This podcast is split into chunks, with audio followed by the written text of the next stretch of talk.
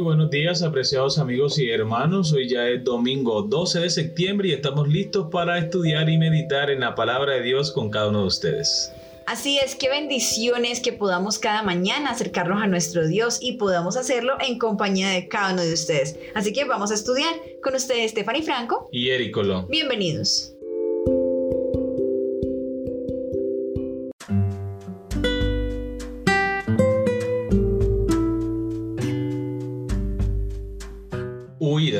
Título de la lección para el día de hoy. Vamos a recordar el texto para memorizarlo. Encontramos en Jonás capítulo 4 versículo 11.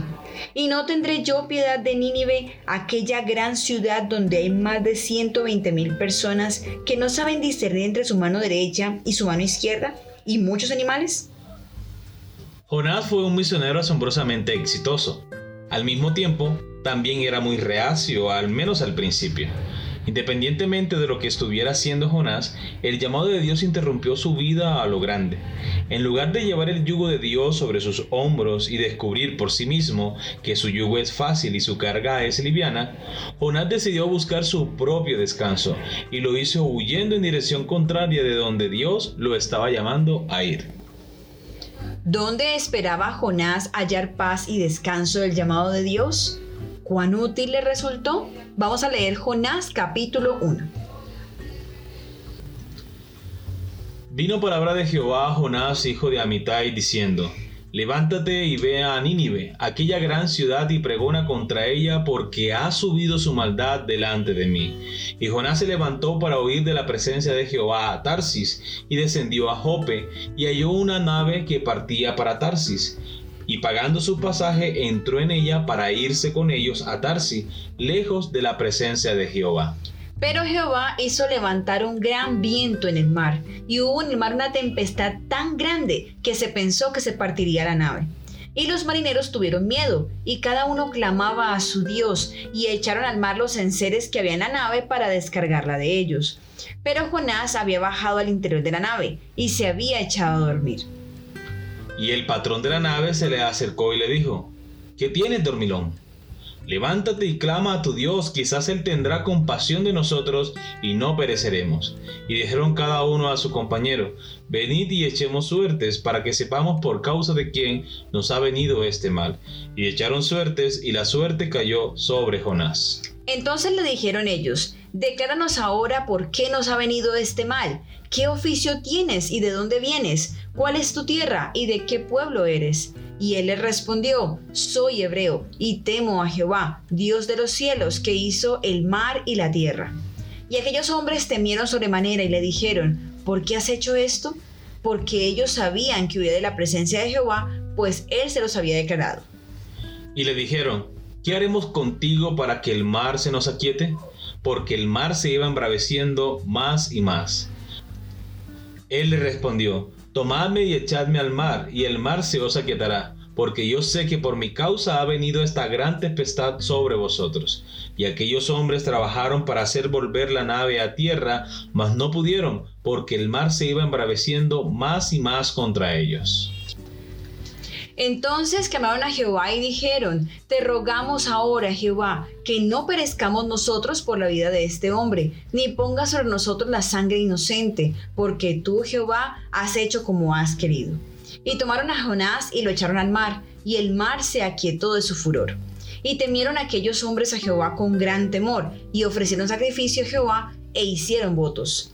Pero Jehová tenía preparado un gran pez que tragase a Jonás, y estuvo Jonás en el vientre del pez tres días y tres noches. Muy bien, recordemos la pregunta. ¿Dónde esperaba Jonás hallar paz y descanso del llamado de Dios? ¿Cuán útil le resultó? Bueno, según el texto leemos que él pensaba huir a Tarsis. Él creyó que lo más lejos que podía ir era Tarsis, así que todo el plan que tenía era para dirigirse allá.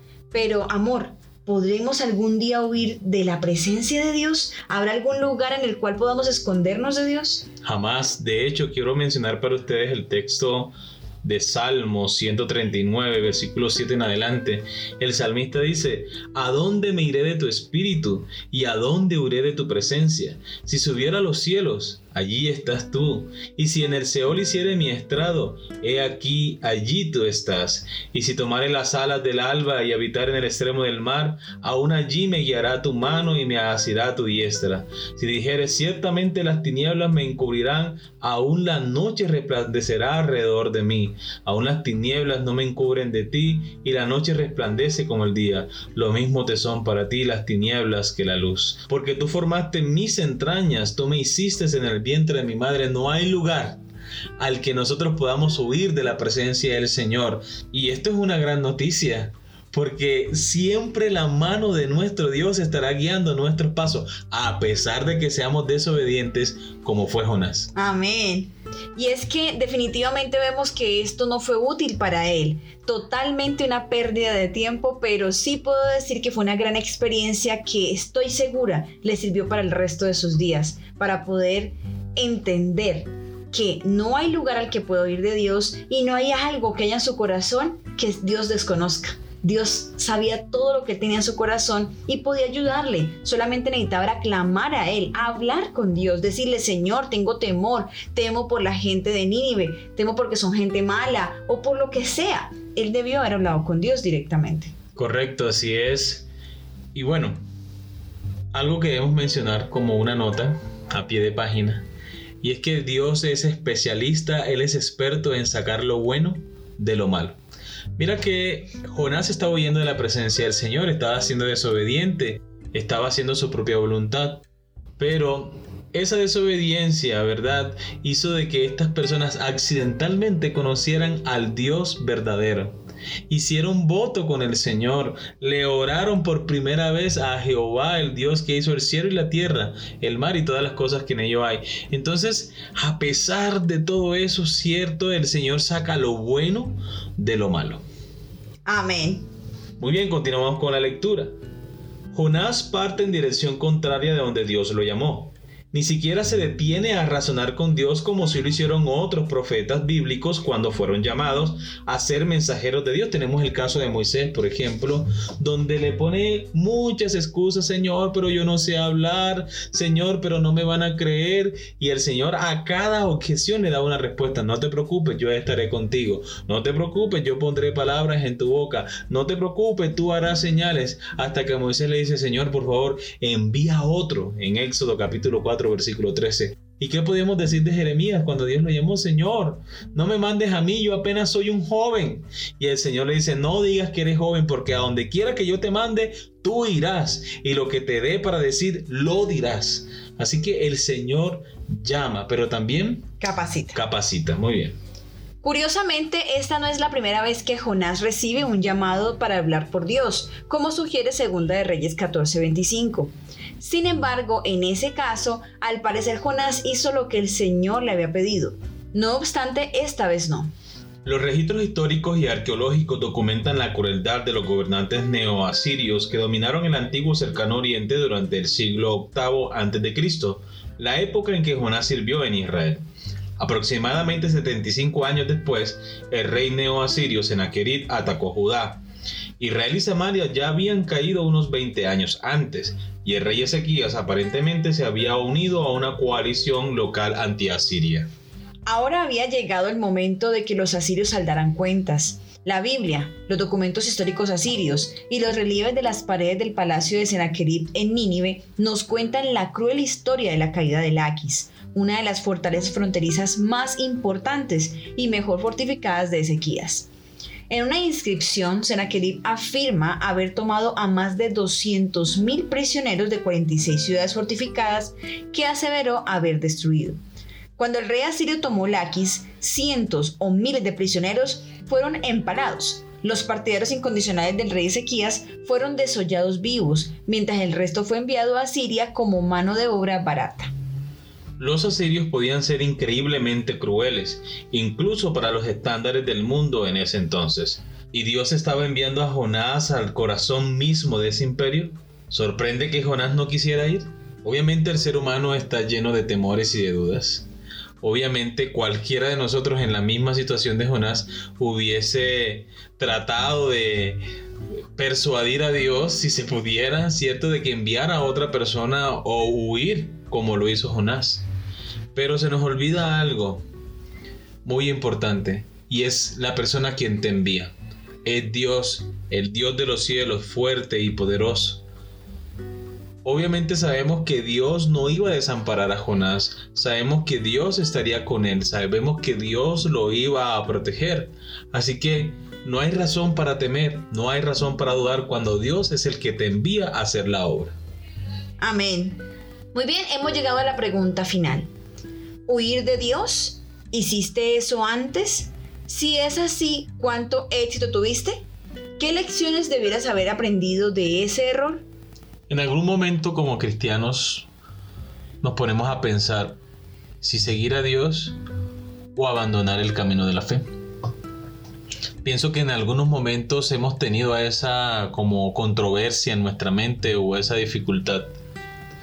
Como jóvenes alguna vez lo hemos intentado hacer, pero gracias a las oraciones de los padres, gracias a la instrucción en la iglesia, en la educación adventista, siempre está el temor de Jehová en nuestros corazones.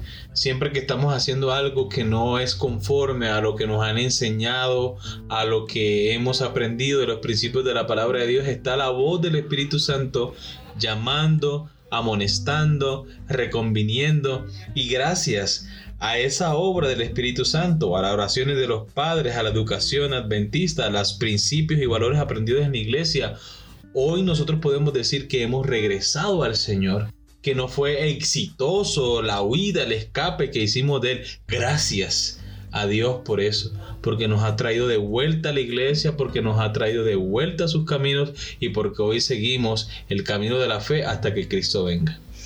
Así es, amor. De hecho, es importante que tú que escuchas y cada uno de nosotros podamos analizar. En algún momento huimos de Dios, pero ¿para qué sirvió eso?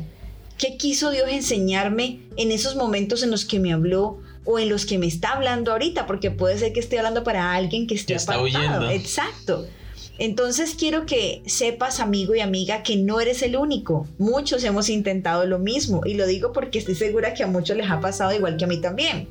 Pero el Señor es tan lindo y tan paciente que Él nos llama con sus brazos de amor. Con ese cariño, con esa delicadeza, nos muestra una y otra vez que Él sigue allí para nosotros, que no tenemos que seguir huyendo, que no tenemos que luchar solos, porque Él está allí.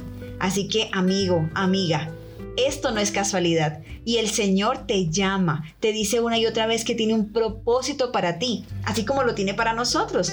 ¿Por qué no lo investigas? ¿Por qué no te das cuenta cuál será tu propósito? ¿Qué quiere Dios contigo? Porque sabemos que Dios tiene cosas grandes para nosotros, cosas que nunca podríamos siquiera imaginar. Así que te invitamos para que ores, lo pienses y si deseas compartirlo con nosotros, estaremos felices de poder recibir de ti ese mensaje. En una ocasión Jesús le preguntó a sus discípulos, ¿quieren marcharse ustedes también? Y el apóstol Pedro respondió, ¿A dónde iremos, Señor, si solo tú tienes palabras de vida eterna? Amén. Que Dios te bendiga. Escríbenos, mándanos tus mensajes. Queremos orar por ti. Amén. Muy bien, hemos llegado al final de la lección para el día de hoy. Esperamos que haya sido de gran bendición para ti como lo ha sido para nosotros. Y recuerda nuestra cita para el día de mañana con una nueva lección. Que Dios te bendiga.